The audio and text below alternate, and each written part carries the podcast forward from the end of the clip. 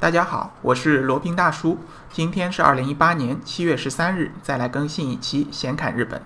呃，罗宾大叔呢，前面几期好像说了太多的题外话，那有不少小伙伴都来抗议了，就说你怎么讲这些无关紧要的事情，或者我们并不是特别感兴趣啊。那希望还是多讲一些日本的那些旅行景点，或者哪些小众的旅行景点。呃，那就满足大家的要求啊，这次讲一个。可以说是一个秘境的一个景点，叫寸右峡，呃，日文名叫 Smartagyo。寸右峡呢，它是位于静冈县川根本町的一个山谷，它距离这个静冈县的静冈市呢，大概是五十多公里的车程。呃，距离这个静冈机场啊，它应该是叫富士山静冈机场吧，呃，大概是六十多公里的车程。这个富士山静冈机场其实还是一个比较方便的所在啊，它不是一个大机场，但是它却有从国内直飞日本的航班，好像从天津和上海都有直飞的航班。呃，然后那边因为起降的航班并不多，所以那边入关也挺快的，游客毕竟不多嘛。好，那再呃，这再说回这个寸右峡啊，寸右峡的话呢，呃，它别看离这个静冈市和离静冈机场不远，也就五六十公里啊，但是呢，因为大部分啊都是要走山路的，呃，山路的非常崎岖难行，你如果自驾的话，速度根本提不上去的。如果是开车的话，不管是从静冈市出发，还是从静冈机场出发，恐怕都要预备两个小时才能够到达。可以真正称为是这个山中的秘境所在啊。那就像罗宾前面说的，前往这个寸右峡呢，最方便的方式呢还是自驾。但是呢，有一点，对于这个驾驶员的技术啊，有非常大的考验。因为呃，往山里走啊，盘山路是非常崎岖难行的。呃，整个这个盘山路一般只有双向双车道，也就是说两面各能开一辆车。那有一些路段呢，甚至它只有一个单车单车道的，所以说如果是两面会车正好碰到这个单车道的话呢，需要互相礼让。万一碰到的那些大车，比如说像这种观光的这个巴士啊，那就礼让起来非常困难了。有的时候可能会堵堵起来，车技不行的还有可能就是，呃，不能前进也不能后退啊，这就非常的麻烦了。那如果是搭乘公共交通呢，也不是特别容易啊。首先要想办法到达那个静冈县的岛田市，从那边的金谷站上车，然后呢搭乘这个叫大井川登山铁路，然后呃走这个铁路的山路，然后到奥泉站下车。下车了以后呢，再搭乘这个大井川的接驳巴士，然后可以到达景呃寸右峡的这个景点，叫寸右峡温泉。呃，顺带提一下，这个大井川登山铁路呢，其实也是一个很不错的一个呃景点啊。就是说它开的不快，因为在山里的嘛，也开不快。两边的这个山里的风景非常的优美，你可以在铁路上静静的欣赏啊，非常值得一一坐。那到达了寸右峡温泉呢，就可以去看一下寸右峡温泉最大的一个招牌啊，就是梦之吊桥。呃，建议到达这个寸右峡温泉以后呢，先入住当地的温泉酒店，呃，住一晚上，然后第二天一早呢，呃，就可以伴着鸟鸣啊，去探寻寸右峡的秘境了。呃，从旅馆，就是从这个温泉这边，呃，旅馆走路大概十分钟就可以到达寸右峡景区的入口。那边那边有不少的温泉酒店，好像最有名的应该是叫红叶坊还是什么，有一点忘了啊。呃，然后走到这个村游峡景区的入口，入口呢是有两只鹿还是羊啊？反正就是两只鹿还是羊的雕像。然后从这里呢进去，呃，就是要步行了。呃，村游峡里面的河流呢是日本的一级保护区，呃，往里走呢。还要步行穿过一个长长的穿山隧道，呃，罗宾走下来估计至少有五百米长吧，非常长的一个穿山隧道，不知道是特意这么做，就是呃显示一些这个景区的神秘感，还是其他什么的原因啊？然后穿过这个长长的隧道呢，再沿着这个散步路线一路走，就可以看到这个秘境的梦之吊桥了。然后看到吊桥还没完啊，你要想走上这个梦之吊桥，还要从呃从高处往下走一个很陡的一个阶梯才能走到。所以说呢，称寸右峡或者这个梦之吊桥是属于秘境景点，是一点也没有夸张的。梦之吊桥呢，在二零一二年被全球最大的旅游杂志啊评选为一生一定要走一次的吊桥，也是整个日本的唯一一个入选的吊桥。它的吊桥的长度呢是九十呃九十公尺，高呢是八公尺，用这个钢索和木板搭建，宽度呢仅仅能容纳一个人通过。呃，连接着这个寸右峡溪谷的两端啊，呃，如果没有直观印象的话，大家可以想象一下，就像那个飞夺泸定桥里面那种桥梁，就是钢索桥，然后铺上木板这种样式的。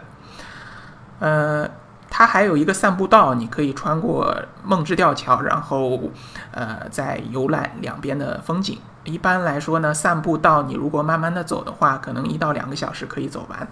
啊，还有一个传说啊，只要说女生只要走到这个梦之吊桥的中央，然后许下一个恋爱的愿望呢，基本都会美梦成真的。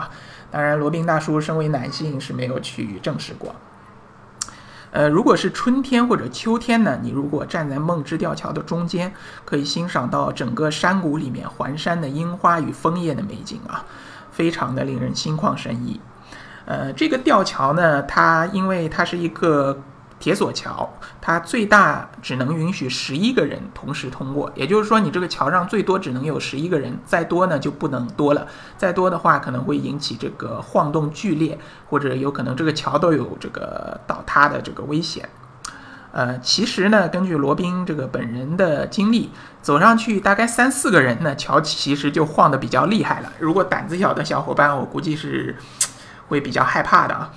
但是如果实在不敢上也没关系，你可以在旁边拍一个美美的照片，然后从旁边绕过去。旁边呢还有一个桥叫飞龙桥，飞龙桥就更加结实了，应该是那种，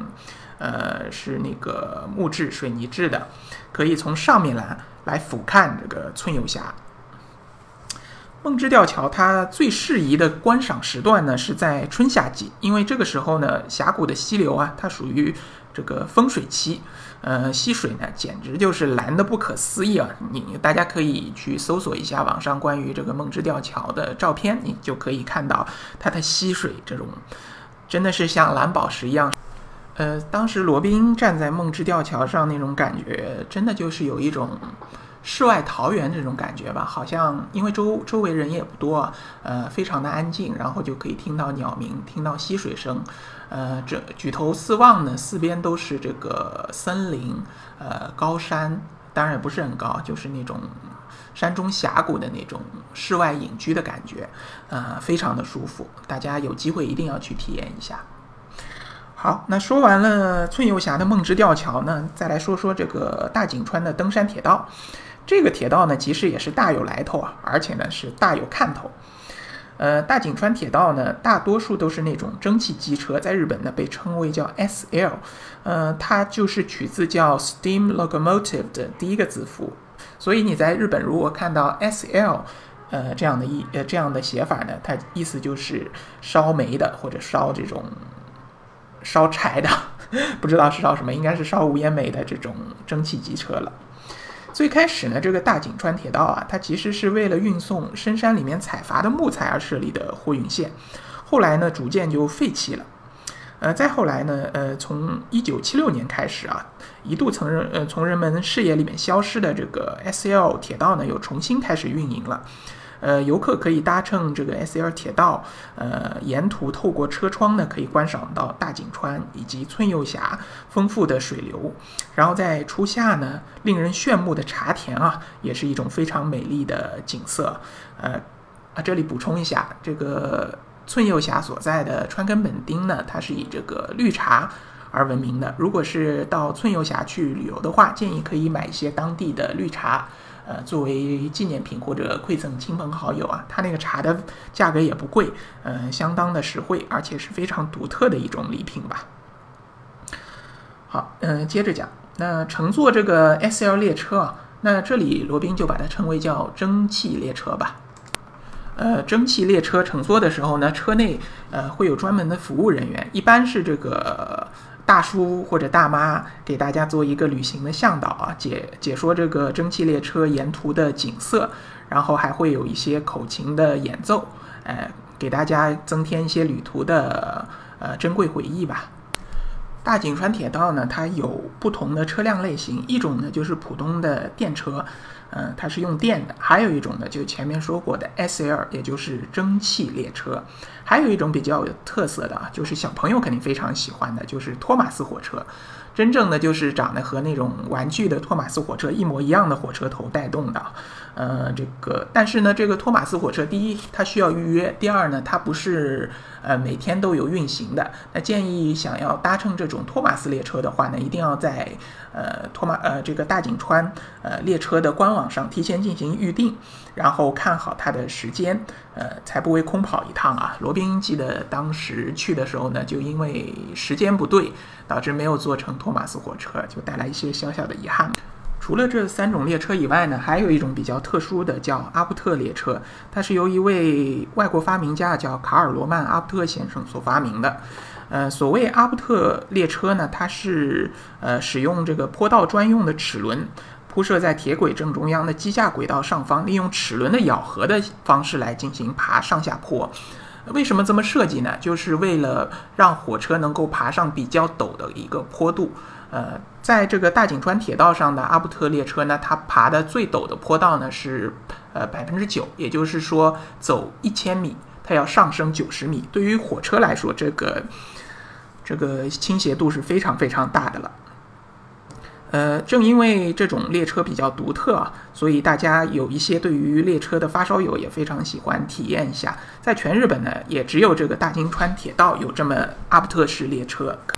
搭乘这个阿布特列车呢，可以到达一个呃铁道秘境，或者说是一个日本的秘境景点，叫奥大井湖上站。它什么意思呢？就是说这个站呢是在一个伸出来的湖当中的半岛上面的一个站，上面呢是没有这个工作人员的，而且呢从这个车站，呃，你想要徒步或者驾车是没有办法往外走的，唯一这个沟通这个站的方式呢就是这个阿布特列车的大井川铁道。